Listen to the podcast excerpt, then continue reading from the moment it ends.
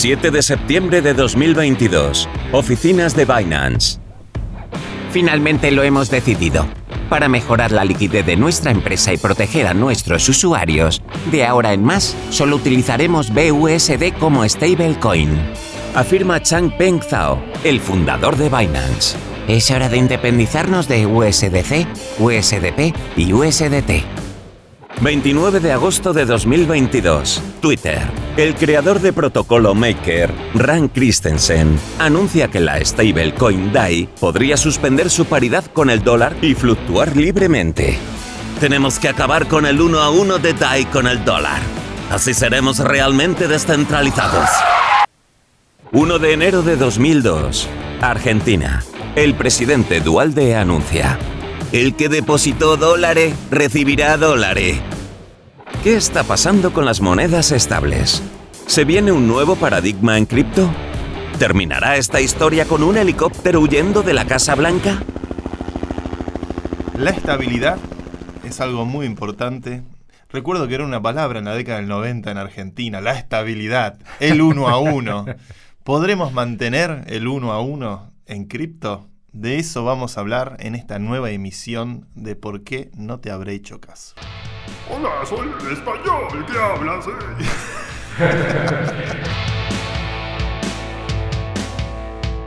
¿Por qué no te habré hecho caso? Un podcast de Santi Siri en el que te contamos todo sobre el mundo cripto. Dirigido por Hernán Zin y producido por Podland, la revolución del podcast. Bueno, recientemente leí un tweet eh, que tiró así sensacionalista, de forma sensacionalista. Arrancaron eh, la guerra de las stables, arrancó la guerra de las stables. ¿Por qué arrancó la guerra de las stables? Porque empieza a haber, a partir del avance regulatorio de los Estados Unidos, eh, cierta presión sobre los proyectos que tienen que ver con stablecoins, las famosas monedas estables, que son uno a uno con el dólar, por ejemplo, el caso de USDC, de Circles, o el Tether, el USDT, o el DAI, hecho por MakerDAO.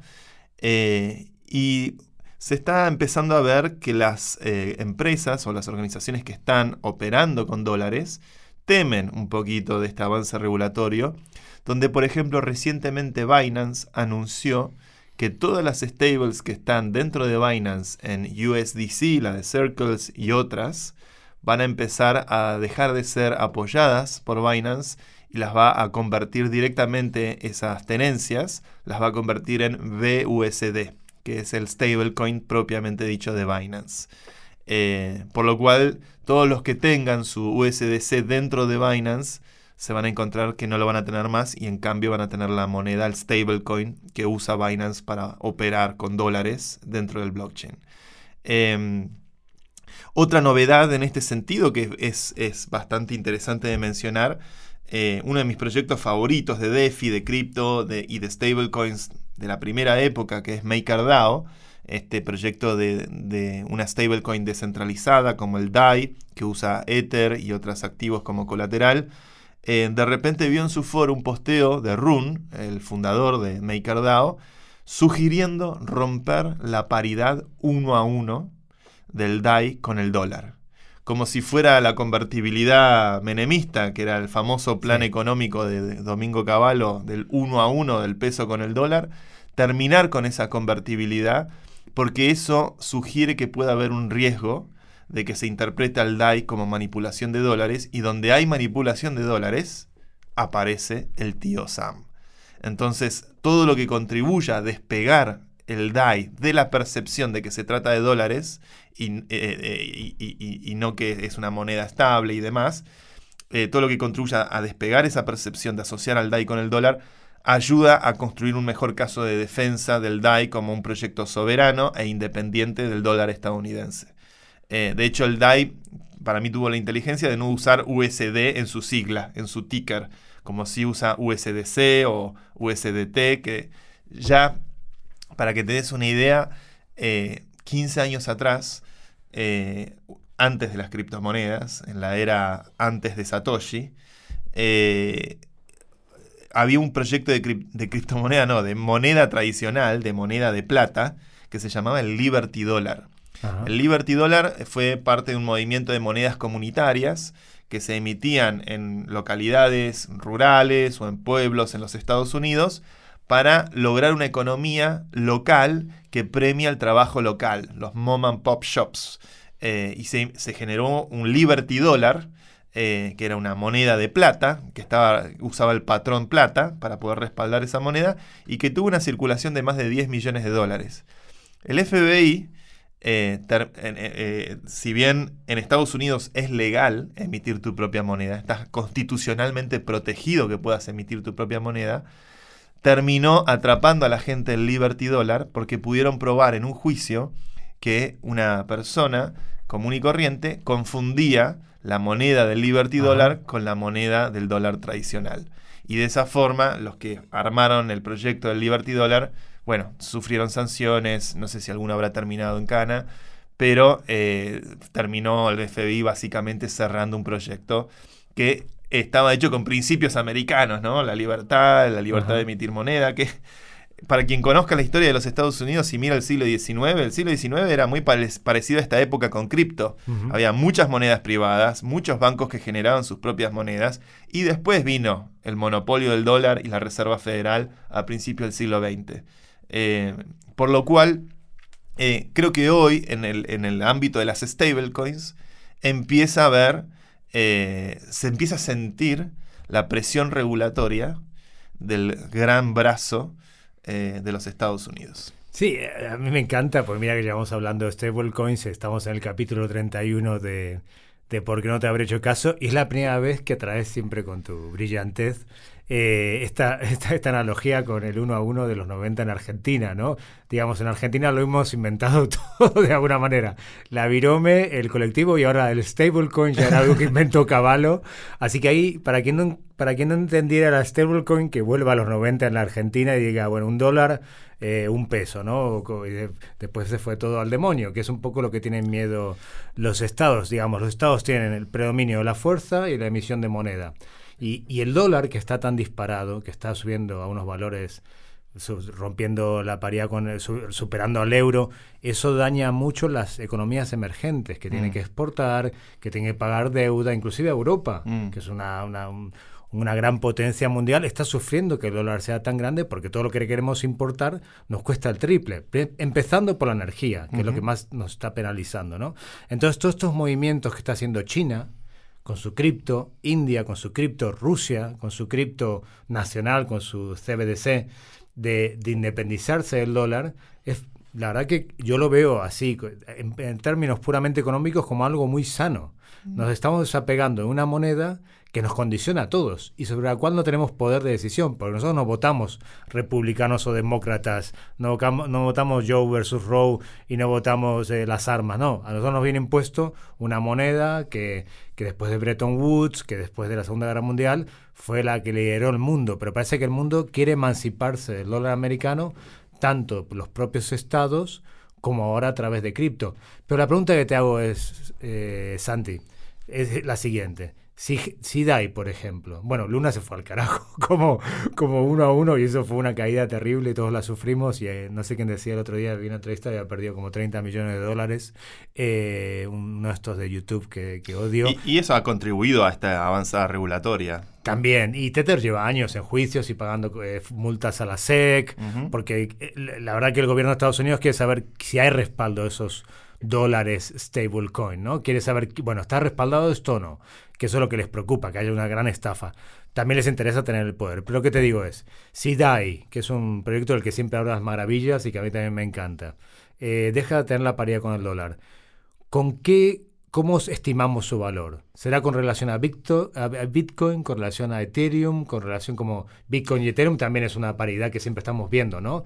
¿Qué relación entre, hay entre Bitcoin y Ethereum? Ahora Ethereum lo está haciendo muy bien, y cara al merge, el, Bitcoin sigue cayendo, está en 19, pero eh, Ether ha aguantado, digamos, cuando queramos relacionarnos y decir, bueno, eh, se está cayendo el mercado, voy a vender mi Ether y quiero comprar DAI pero ¿cuánto vale este DAI? ¿En qué relación a qué? ¿Cómo ves ese futuro? Por ahora la, propuesta es simplemente un posteo en el foro de gobernanza de MakerDAO, hecha por Rund, que es un desarrollador muy prestigioso, muy reconocido en la industria, fundador de MakerDAO.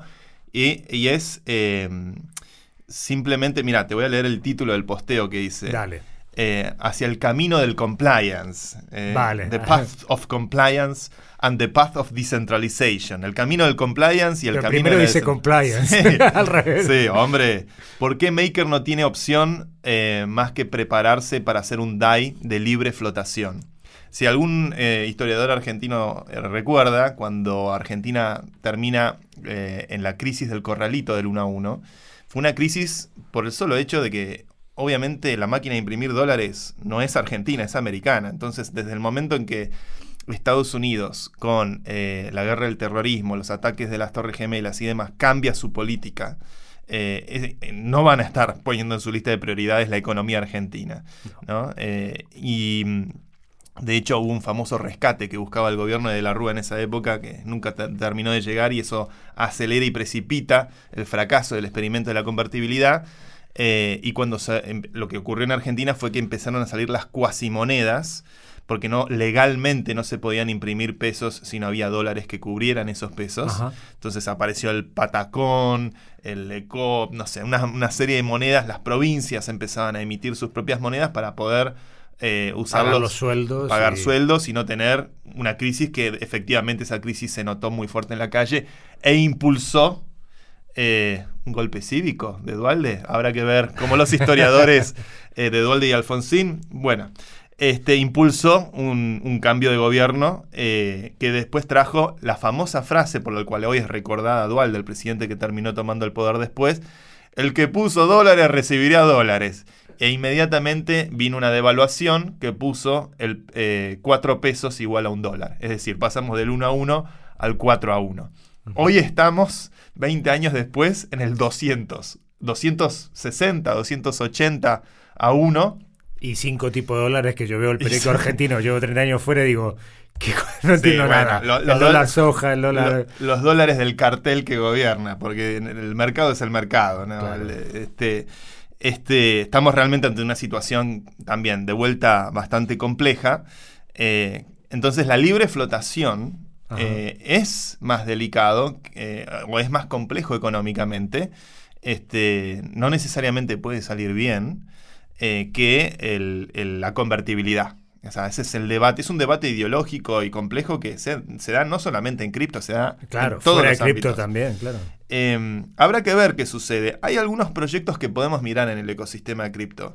Hay un proyecto que se llama RAI, que a mí me gusta mucho, eh, que es tratar de imitar lo que hizo DAI, salió un par de años después, que es hacer un- una stablecoin. De hecho, RAI sale al mercado a 3.14 dólares por RAI en vez de 1 a 1 Ajá. es decir, pi, pi RAI, en vez de en vez de 1 a 1, y cotiza en el rango de los 3 dólares elásticamente en función de la volatilidad que tiene el colateral, que en el caso de RAI es Ether.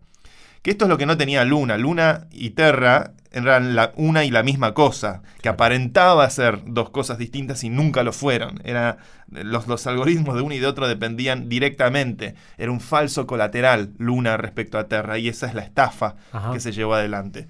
Pero eh, en el caso de DAI, en el caso de RAI, eh, el colateral es, en el caso de RAI es Ether, en el caso de DAI es Ether, Bitcoin, tiene USDC, que es una de las críticas que se le ha hecho a MakerDAO el día que aceptaron USDC como colateral.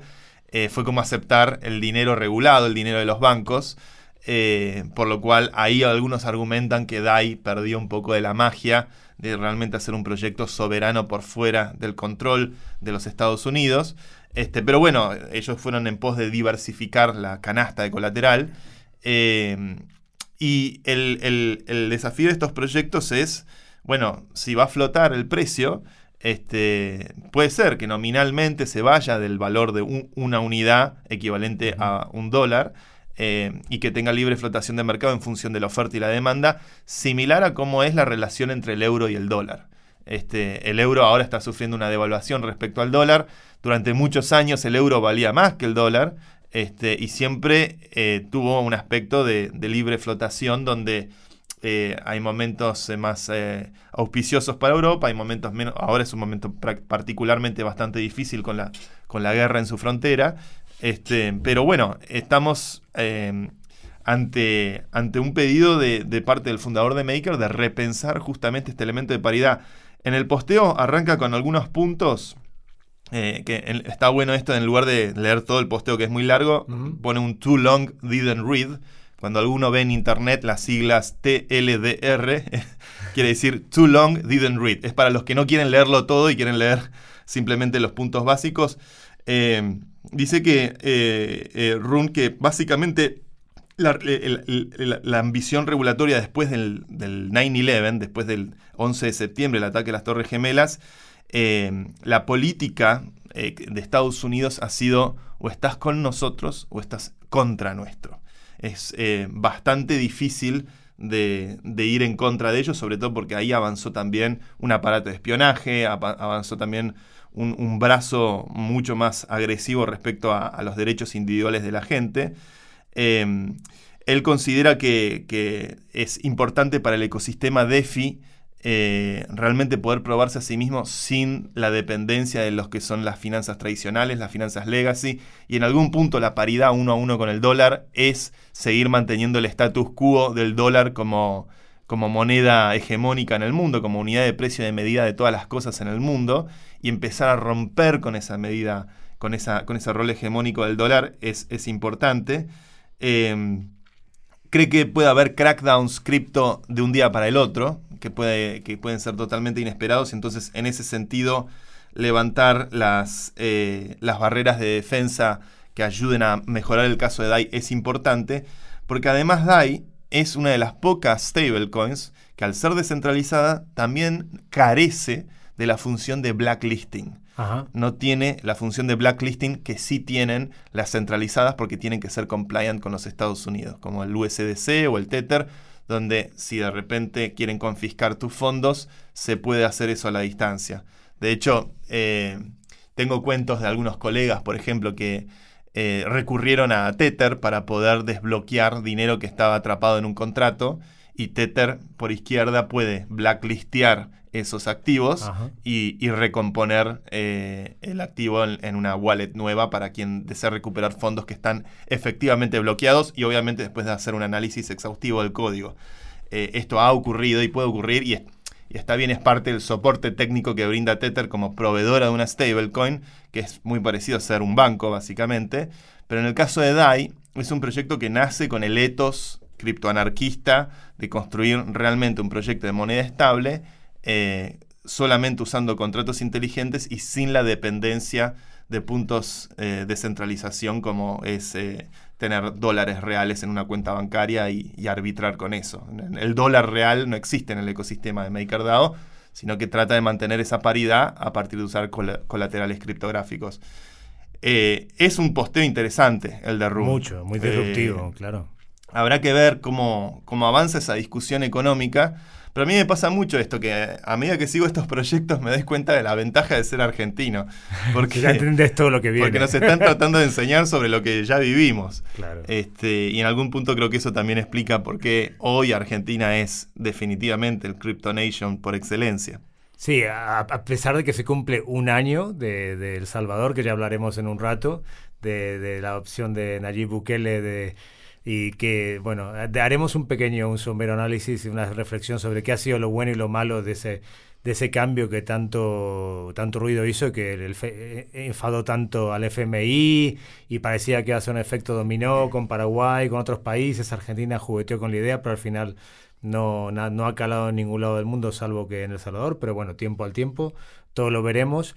Eh, el tema es el siguiente yo creo que es bueno para el mundo desapegarse del dólar. Porque ¿qué hace Estados Unidos?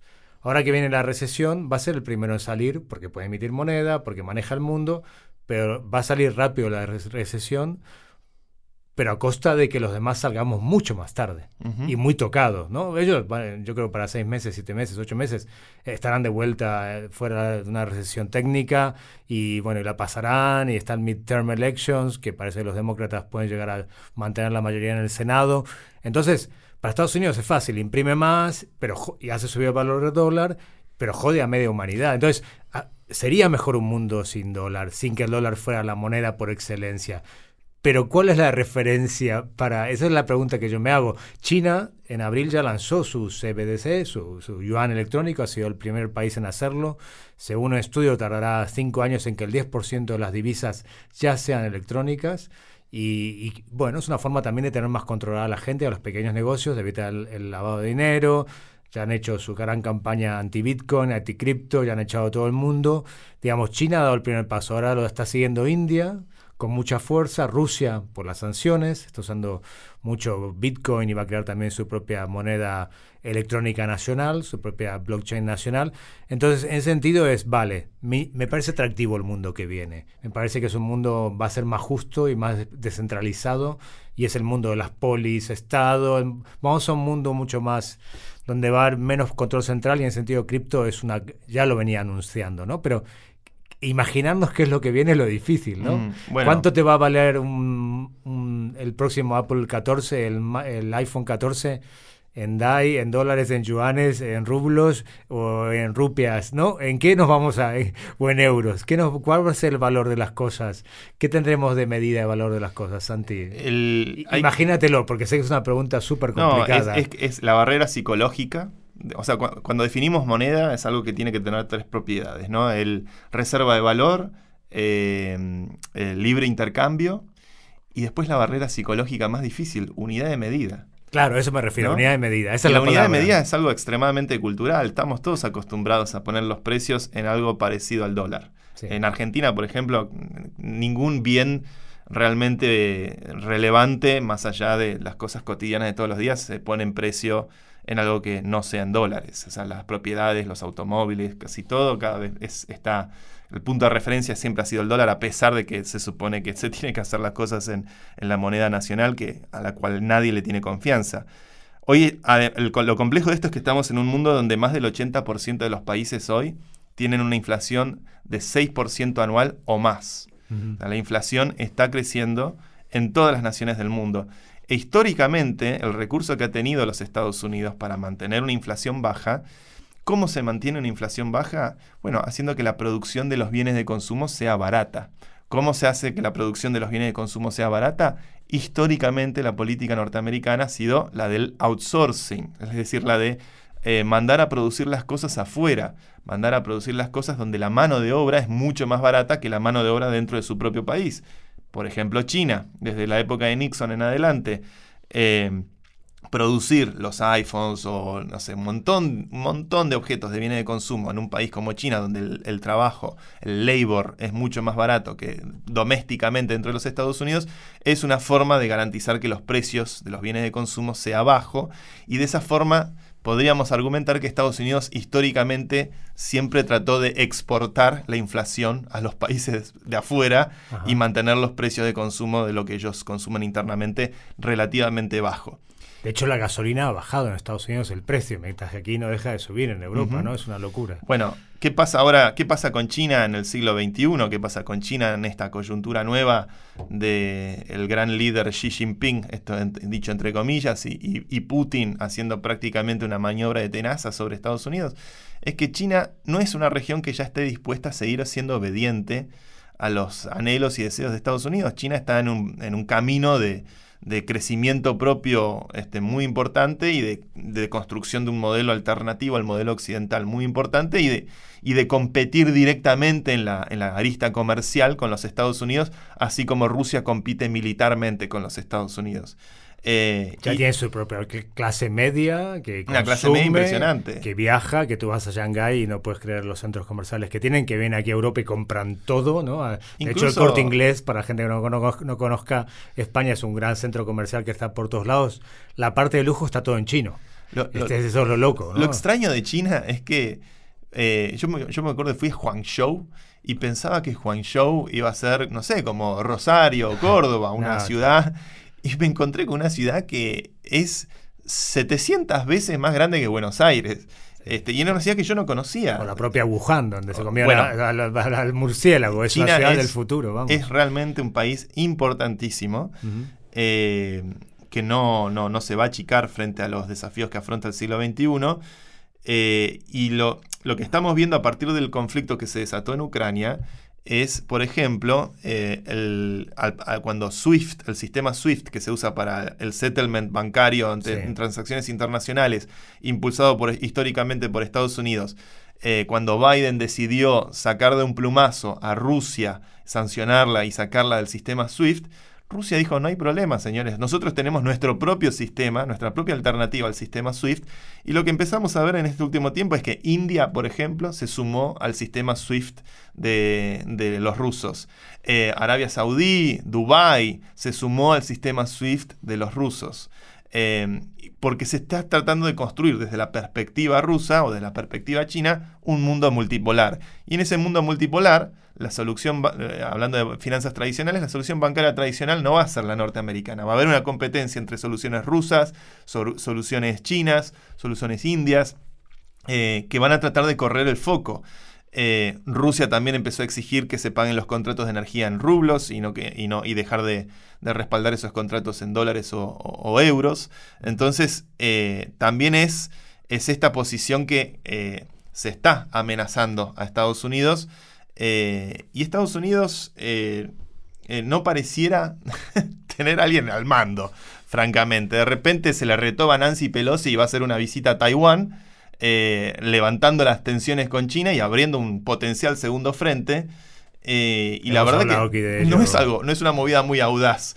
Este, Biden no, se ve que él se supone que no quería que vaya Pelosi, y las autoridades militares no querían que vaya Pelosi a Taiwán.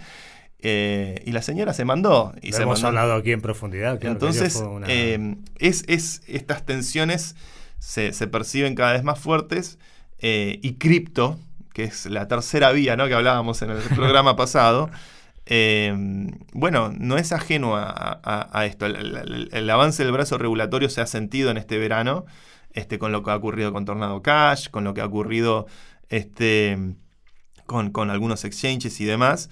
Eh, y creo que es, siempre ha sido una actitud muy sana de la industria ser adversarial, como tener una mente siempre tratando de anticiparse a, cuáles son los potenciales riesgos o flancos de ataque que pueden sufrir los sistemas que estamos tratando de construir eh, de forma descentralizada y tratar de generar resiliencia en estos sistemas. Por eso el posteo de Rune en MakerDAO es importantísimo porque abre una discusión eh, de realmente cómo emancipar el concepto de stablecoin definitivamente del dólar. Eh, y bueno, hay experimentos, ¿no? Que como el RAI o como otras stables que han intentado este, realmente no tocar el dólar en ningún aspecto. Cosas que ha hecho bien DAI es también tener un loguito amarillo, por ejemplo. No ni siquiera usar el color verde dólar. Este, son todas cuestiones que, que bueno, eh, ayudan a, que construyamos una alternativa genuina eh, de este, de este patrón dólar que ha, desde Bretton Woods en adelante, desde la victoria de la Segunda Guerra Mundial en adelante, eh, ha digitado y marcado las finanzas del mundo durante los últimos 70 años. Eh, y si uno mira, hay un chart muy bueno, que lo he visto compartir por bitcoiners que son muy monetaristas, eh, las hegemonías de, de monedas a nivel global duran en general un promedio entre 70 y 100 años, no duran ah, más que eso. Antes del dólar estadounidense estaba la libra esterlina, antes de la libra esterlina, eh, bueno, hay que irse... Lo que sea, sí. Eh, franco francés, o la lira turca o lo que fuera. Exactamente. Eh, y bueno, pareciera que estamos en los días finales. Te voy a contar algo Contame. que me contaba mi abuelo. ¿Qué te contaba? Eh, mi abuelo, que en paz descanse, eh, murió ya hace muchos años, vivió hasta los 102, eh, Tata, Ricardo Siri, eh, fue embajador argentino durante la Segunda Guerra Mundial en la embajada en Londres. él estaba en, representaba a la Argentina en la misión frente para Polonia. Polonia, con un gobierno en el exilio por la invasión de Hitler, este, tenía su, cuerpo diplomático en Londres. Entonces, mi abuelo, entre en la Segunda Guerra Mundial, vivió en Londres, entre el año 40 y 45. En esa época del mundo eh, sufriendo la tiranía y sufriendo la, dictadura de Hitler, este, mi abuelo siempre me contaba, bueno, estábamos en el cóctel en la embajada y sonaban las alarmas y bajábamos, caían los misiles, y después volvíamos a subir este, con total, con la, la, naturaleza de un hombre mayor que ya está más allá de todo. Él me contaba que en esa época en la embajada argentina en Londres, la gente se abarrotaba en la embajada argentina para cambiar las libras esterlinas por pesos argentinos. Wow. Esto quedó totalmente en el olvido del, imaginario de lo que fue la Argentina. Éramos la séptima potencia del mundo, ¿no? Argentina era todavía. a España.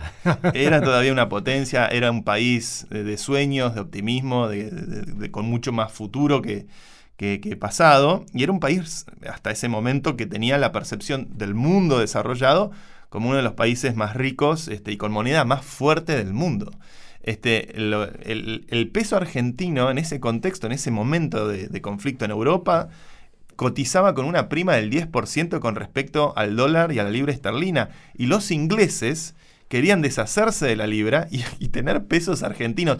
Fíjate cómo cambia la historia. Esto me lo contó o sea, mi abuelo estaba ahí parado, estaba ahí diciendo, muchachos, esperen, vengan de a uno.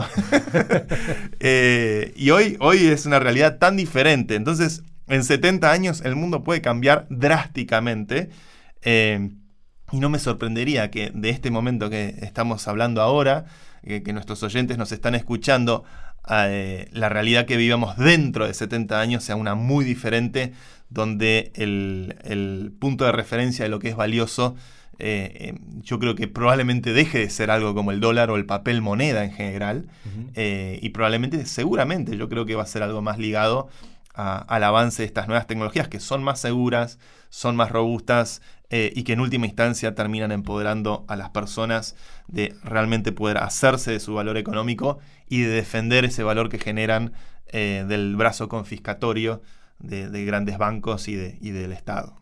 Sí, aparte, como decimos siempre aquí, todo lo que está pasando se lo han ganado pulso los políticos, no de Argentina, sino de muchos países con con elecciones erróneas. Si Trump llega al poder es porque el Midwest y el Rust Belt de los Estados Unidos se empobreció muchísimo por esta, por esta política de outsourcing que benefició a unos, unos pocos empresarios que hicieron mil millonarios y pero no benefició a la gente que todo se exportara y que todo se produjera en China, en India. Hay un estudio de Economist que me parece muy interesante que dice, bueno, aunque se haga la, la, lo textil en Bangladesh y nos parezca una forma de explotación, sí que eso ayuda. Esos 20 dólares que una mujer que hace un vestido para Sara en un taller en Bangladesh, trabajando dos horas al día, sí que hace que esa sociedad se levante. Y eso es interesante. Pero también perjudica mucho a los países, bueno, la Unión Europea, Estados Unidos, el outsourcing es, es, es, la propia trampa, hacerse trampa a sí mismo, ¿no? Pero al final lo que te trae es un populista como Trump, porque la gente se ha quedado sin trabajo, hay medio Estados Unidos devastado. Yo estuve en Detroit haciendo un reportaje para el país cuando quebró, cuando estuvo a punto de quebrar. Y estaba la ciudad, la mitad de la ciudad vacía. Sí, he, estado en Detroit. Y en Detroit, que, era la gran meca de, la automoción en Estados Unidos, bueno, se empezaron a hacer en, eh, a comprar coches muy baratos y hacerlo muy bien en Corea. Bueno, primero fue Japón, después Corea. Y, eso desapareció, esa industria, y eso eran edificios y edificios vacíos y vacíos, y bueno, la gente muy enfadada, ¿no? La gente diciendo, ¿por qué mi gobierno permite que para que el dueño de General Motors gane más dinero, los accionistas, yo me quede en la calle, ¿no? Y décadas después viene un populista como Trump y agarra a toda esta gente y dice, ahora nos vamos a vengar. No se ha vengado de nada, no ha hecho nada con China, es todo un bluff, porque todo lo que hace Trump es un bluff, un bluff, pero pero bueno, no ha sido una política de inteligencia a, largo plazo, la de, de sí ha beneficiado a China, a Bangladesh, a la India tener, aunque sean miserables sueldos, pero sí que les ha permitido acceder a tecnología, a sistematización de trabajo, a, bueno, 20 dólares al mes, que es algo para la gente de ahí, pero a los países del norte sí que los ha perjudicado mucho con una mirada histórica, ¿no? Y el imperio, al final el imperio romano lo que hacían, tú lo sabes muy bien, que era ir rompiendo las monedas y cada vez eran más pequeñas porque iban perdiendo el valor, ¿no? Sistemático. Eh, eso está en, la decadencia de Atenas eh, y del auge griego tuvo que ver también con la manipulación de la moneda, la generación de inflación. Este, son problemas históricos y recurrentes eh, que, anuncian la caída de los imperios, ¿no? yo creo que Estados Unidos está en su ocaso, a partir del 11S y la política de Bush, en su ocaso ya Trump, si vuelve en 2024, nos olvidamos de Estados Unidos, va a ser muy divertido, pero va a ser un país que va a caer en picado con, con semejante personaje al frente de la Casa Blanca otra vez.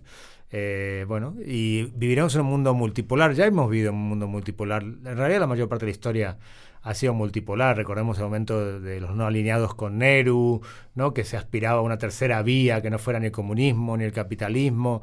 Ha habido experimentos en el pasado fallidos, pero siempre se ha buscado salir de estos corsets que en el fondo solo benefician a unos pocos.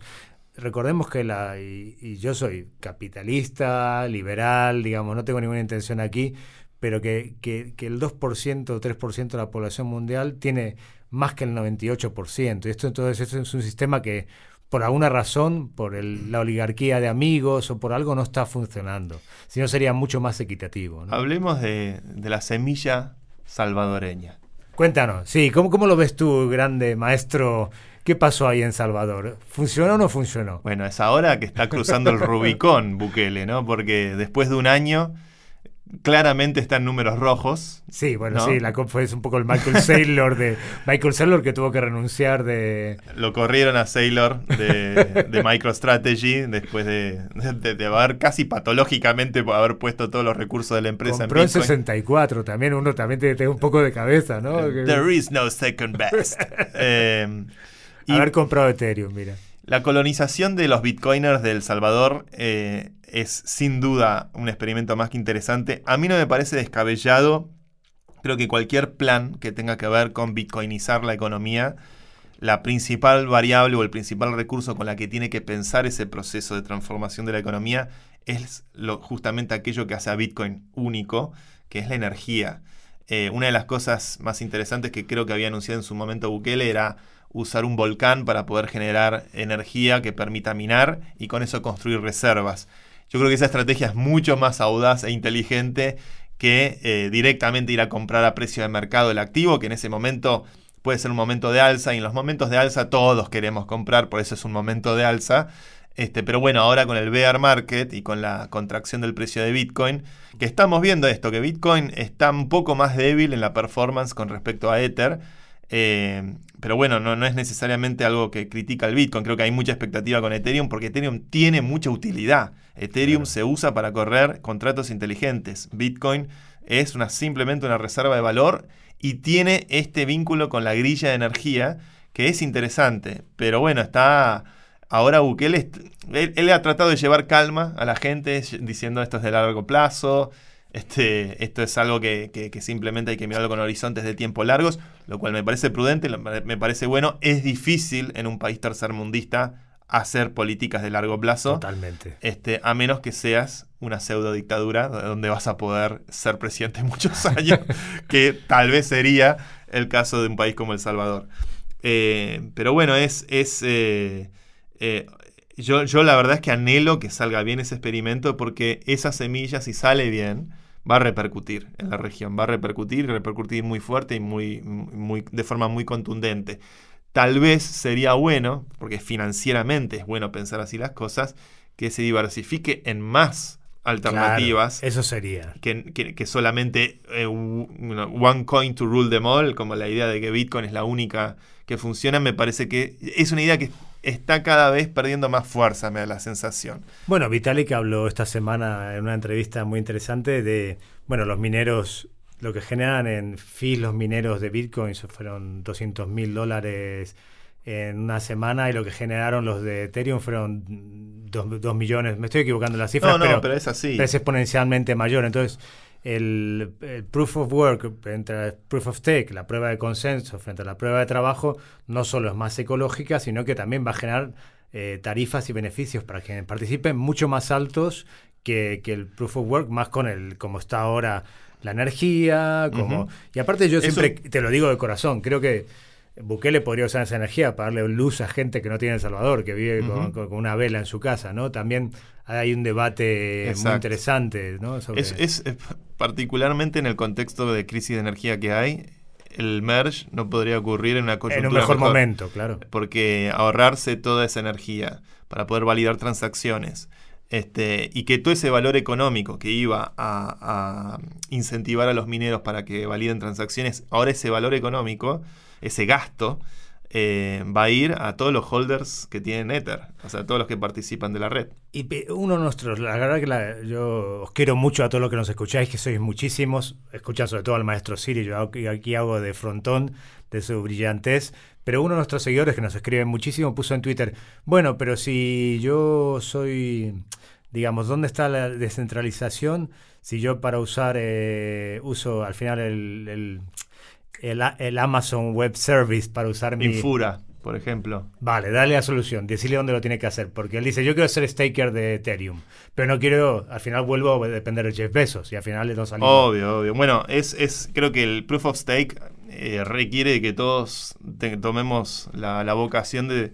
Además de que es una excelente forma de aprender y de entender el detalle fino de cómo funcionan estas cosas, que todos podemos levantar un nodo. La diferencia entre Proof of Stake y Proof of Work a título de la computación casera, de lo que podemos hacer en nuestra casa, que si yo quiero levantar un nodo de Bitcoin, que no solamente lea el blockchain, que eso se puede hacer con cualquier computadora, sino que además pueda escribir el blockchain, es decir, que pueda minar bloques, eh, me va a salir carísimo en energía. Voy a tener primero comprar hardware especializado, placas ASICs eh, eh, que van a estar todo el tiempo prendidas, que van a consumir tanta energía como un aire acondicionado o una heladera, es decir, va a consumir mucha energía. Eh, y seguramente eso, a menos que uno tenga la virtud de vivir en un país donde la energía se subsidiaba, como, como era el caso de Argentina hasta hace muy poco, este, es muy caro, es realmente muy caro. No, y aparte esto empuja a que los mineros de vez en cuando salgan a vender y el precio caiga y la fluctuación del, peso, del precio no sea de oferta y demanda, sino que hay gente que tiene que pagar los costes de, de, desorbitados de esa energía y tiene que salir de vez en cuando, bueno, vamos a vender Bitcoin porque tenemos que pagar toda esta energía. Y eso hace que el mercado sea tan volátil también. De hecho, en Europa, eh, a mí algo, una cosa que quiero experimentar, en Europa, o sea, es, es, obviamente se vienen meses complicados con el invierno, pero algo que me gustaría experimentar es poner un pequeño panel solar y usar ese panel para poder minar. Entonces, y no depender del costo de energía que implica conectarse a la grilla, pues es muy cara la energía eh, y va a serlo aún más en los próximos meses. Eh, pero bueno, con Proof of Stake, todo ese costo de energía desaparece, el 99% de las emisiones de la red de Ethereum va a desaparecer. Eh, y uno con una computadora casera haciendo staking, es decir, poniendo en un plazo fijo eh, esos Ether y comprometiéndose a no tocarlos, uno tiene el derecho a poder validar transacciones. Eh, y eso no tiene costo de energía, es simplemente una computadora que está conectada a Internet. La única, el, único mantenimiento importante es garantizar que esa computadora esté la mayor cantidad de tiempo posible conectada o que no pierda conexión. Este, sin uno corre el riesgo de slashing, que puede perder algunos Ether. Igual, por estar desconectado en Internet, el slashing eh, no sé, por estar una hora o dos horas desconectado, no va a ser más que centavos de dólar. Entonces, no es. Ojo con los cortes de luz, la gente volviendo a casa corriendo. Bueno, puedes tener una pequeña base de, estas baterías. Sí, hay baterías. Bueno, hay, hay formas, ¿no? Pero. Pero el, el, proof of stake definitivamente es una solución mucho más ecológica. Eh, yo, yo, yo soy partidario de que las dos cosas son necesarias. ¿Seguís creyendo en Bitcoin? ¿Seguís creyendo en la barrera termodinámica y la importancia que tiene o cada día crees menos, como decía Vitalik? No, no, son, son, a ver, hay una parte mía que son más de 10 años siguiendo esto y, valoro mucho lo que Bitcoin ha, generado. Bitcoin tiene cosas muy poderosas como la idea de una política económica absolutamente predecible, como la em, emisión de 21 millones y ni una unidad más, lo cual desde una perspectiva eh, eh, del patrón oro o de, escuela austríaca es un atributo deseable para una moneda. Ethereum no tiene esa política económica porque Ethereum cumple una función diferente. Ethereum tiene la utilidad de financiar computaciones descentralizadas. Entonces, para poder resguardar la seguridad de esas computaciones descentralizadas, su emisión va en función de su demanda este, porque no es una red que simplemente trata de funcionar como reserva de valor, como es el caso primario de uso de Bitcoin.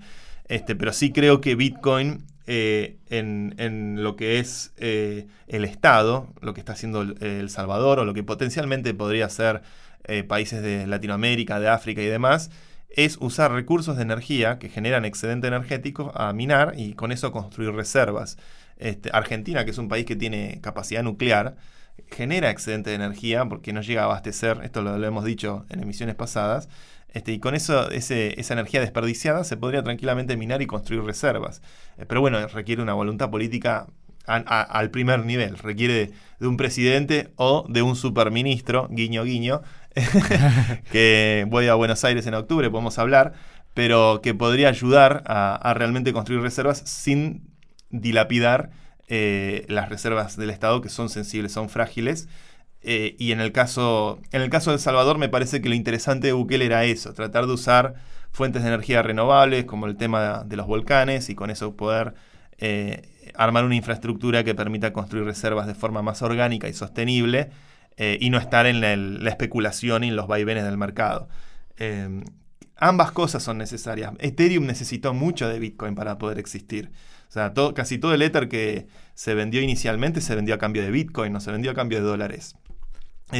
son, se retroalimentan las dos redes y la convivencia entre una red Proof of Work y Proof of Stake me parece que ambas generan un, efecto, una simbiosis que para esta nueva economía eh, va a ser fructífera. Necesitamos definitivamente oro digital, un patrón de oro al estilo como propone Bitcoin, y necesitamos definitivamente de, una criptomoneda que tenga el nivel de utilidad y de programabilidad que tiene Ether. Eh, yo he tratado, porque sé que en los últimos años, en, esa cosa de la fe de los conversos, ¿no? porque yo venía del, palo Bitcoin desde, desde muy temprano, cuando me, enamoro de Ethereum, podemos decirlo así. Es un amor muy eh, profundo. Este, que es realmente una tecnología maravillosa por su comunidad, su gente, sus proyectos, sus ideas, etcétera, etcétera. Obviamente en eso uno tiende a, eh, con la nueva novia, a decir qué mala era la novia anterior, ¿no? Pero, pero ahora estoy más maduro, estoy más herbívoro, león herbívoro, este, y me parece que las dos cosas son muy, muy, muy valiosas las dos son necesarias, eh, pero tienen aplicaciones estratégicas distintas. Eh, en mi gobierno acumularíamos reservas en Bitcoin y fomentaríamos este, el uso de Ethereum para eh, stablecoins o, pagos cotidianos. Los Layer 2 de Ethereum va a ser una ola importantísima que va a bajar el costo de transacción enormemente, aumentar la escalabilidad y hacer que esto realmente pueda llegar a todos los rincones de la sociedad. Eh, y el, uso de, Bitcoin más estratégico de acumular, es como acumular oro, es como minar oro. Este, y esa escasez criptográficamente inducida eh, hace que para, al menos desde mi perspectiva, es, es un, bien más que interesante. Em, Así que el invento de Natoshi Sakamoto, como diría nuestro, locutor, lo hemos rebautizado aquí, lo llamamos como queremos porque somos libres, eh, de Satoshi Nakamoto, tiene, bueno, ha evolucionado mucho. Él siempre tendrá el valor, sea quien sea, de ser un genio que, que lo entendió y que vio el futuro, ¿no? De alguna manera y creó toda esta red que ahora ha evolucionado muchísimo. Y, yo la pregunta que te hago la del millón, que aquí ni nos vamos a ganar, o tú te vas a ganar a unos enemigos bitcoiners, ¿va a haber un flippening o no? En algún momento está... Es, es, inevitable que haya un flippening, que al final sea tan útil Ethereum, que, que tenga más valor y de más de para la gente que no sepa lo que es el flippening es que tenga más capitalización eh, Ethereum que Bitcoin, que hasta ahora Bitcoin es como el dólar dentro del mundo, ¿no? Es, es la y si, si ponen en Trading View, ponen Bitcoin Ethereum, pueden ver la relación, que es algo que mucha gente analiza. Hay que ver Yo lo veo todas las semanas para ver dónde estamos. El par ETH-BTC, que ahora está en 008. Eh, yo creo que va a haber flippering. Soy, en ese sentido, me parece a ver, si miramos el ranking de qué es lo que genera más fees, los famosos crypto fees, hay una página que rankea. Eh, me acuerdo cuando ese ranking comenzó, Bitcoin siempre estaba primero y bueno, estaba Ethereum y algún que otro contratito inteligente o algún, o sea, aparecían Lightning Network, aparecían cosas más esotéricas. Hoy entras a Crypto Fees eh, el top 10 son todos contratos inteligentes de Ethereum y Ethereum. O sea, Bitcoin ya no entra ni en el top 10 en generación de fees, es decir, en, en, Para que la gente lo entienda, que es un fee, es una comisión que recibís. Comisión que se le paga en el caso de Ethereum a los mineros o en el caso de, bueno, ahora será a los validadores después del merge o en el caso de Uniswap a los que proveen liquidez. O sea, todos los protocolos tienen actores económicos que cobran alguna comisión por hacer algo que ese protocolo necesita. Y hoy casi todos los protocolos DeFi, los más importantes, Uniswap, Compound, MakerDAO, todos están generando más plata en fees a los que proveen liquidez o a los que aportan a esos protocolos que el propio Bitcoin. Bitcoin hace tiempo que dejó de estar en el top 10 de, generación de fees en estas redes. Eh, entonces ya casi que no queda ni una categoría en la que Bitcoin lidera, excepto la categoría de market cap, eh, que bueno, eh, empieza, siempre aparecen nuevos participantes del ecosistema. Eh, ya, ya a mí es cada vez más risueño, te das cuenta en qué momento del despertar cripto está una persona en función de la opinión que tiene de Bitcoin. Yo creo que ya es una opinión novata en general, decir, no, Bitcoin, todo lo demás no. Eso ya quedó medio old school desde mi punto de vista, porque la conversación que hay en Ethereum está tantos capítulos más avanzada que la conversación que hay en Bitcoin, que ya es como medio ridículo tratar de pretender que hay una equivalencia en la carrera de eso. Eh, y en ese sentido yo sí veo que hay mucho más upside de innovación y de crecimiento y de, impacto económico en el avance de Ethereum eh, que Bitcoin, que se ha quedado estancado. Bitcoin tuvo un par de proyectos como Lightning Network y demás, pero que están eh, con las ruedas muy engrasadas, no vuela realmente, no son proyectos que crecen fuerte. Poniendo un paralelismo con la vida real, a ver, te voy a decir una tontería seguramente, sería como comparar el, el oro con Internet, de alguna manera. Es eh, interesante esas metáforas que le dijiste. Puede ser.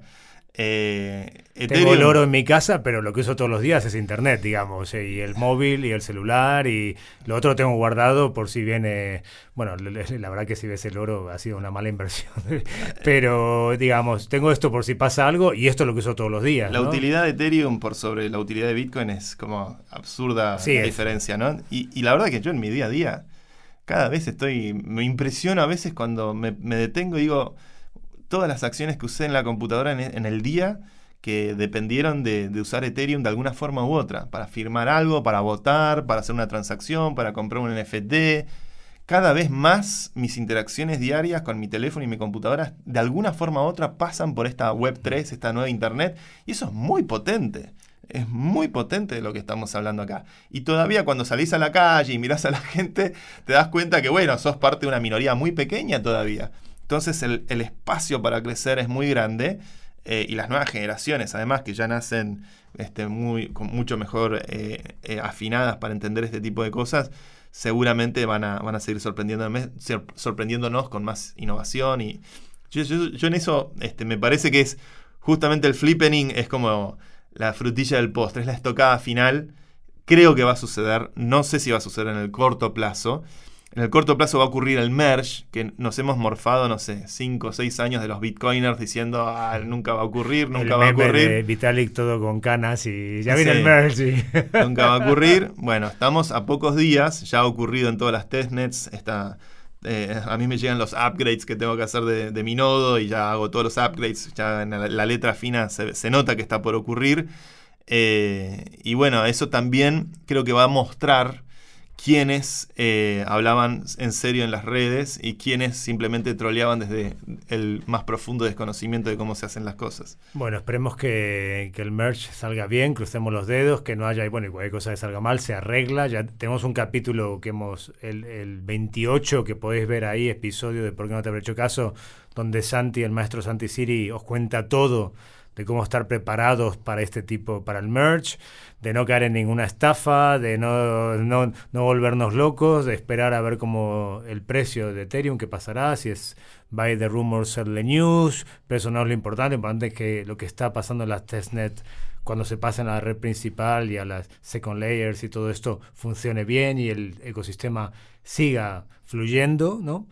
Y, ojalá salga bien, nos queda nada, es un evento histórico que está a la vuelta de la esquina, ¿no? Así es, este, ojalá sea, sea algo que contribuye a, contribuya al mejoramiento de todo, que contribuya al cuidado del planeta, que contribuya a una red más segura eh, y que sea un, un paso más, en el fondo es un paso más de muchos pasos que vendrán en el desarrollo y el avance de nuestra civilización planetaria en pos de una sociedad libre, democrática eh, y para todos, sin estados nacionales, sin bancos, sin burócratas, donde la humanidad logra alcanzar el esplendor eh, cultural, económico y político en el siglo XXI. ¿Por qué no? Santisiri, presidente del mundo, yo lo voto. No, no, por favor, ningún cargo para mí. Exacto, ningún cargo, solo una cosa, estamos preparando el ¿Por qué no te habré hecho caso? World Tour, que empezará por Argentina.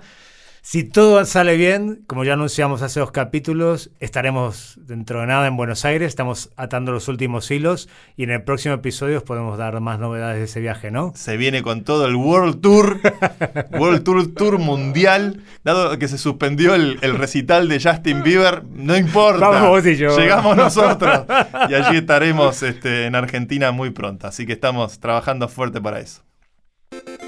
¡Ánimo! ¡Saldremos de pobres con esto! Si te ha gustado este podcast y quieres más información, síguenos en nuestras redes sociales arroba o en nuestra web podland.com y no olvides darle al botón seguir para enterarte de nuevos episodios. Producido por Luciano Pozzi. Investigación Lucía Lopreyato. Diseño de imagen Juanjo Contreras. Locutado por Fernando Simón. Productora ejecutiva Julia Gómez Cora. Presentado por Santi Siri y dirigido por Hernán Zin. El presente podcast no supone asesoramiento financiero de ningún tipo, sino simplemente la opinión de sus participantes. Las recreaciones en él contenidas están basadas en hechos reales pero son fruto de la ficción de los guionistas y del equipo artístico de Podland. Podland, la revolución del podcast.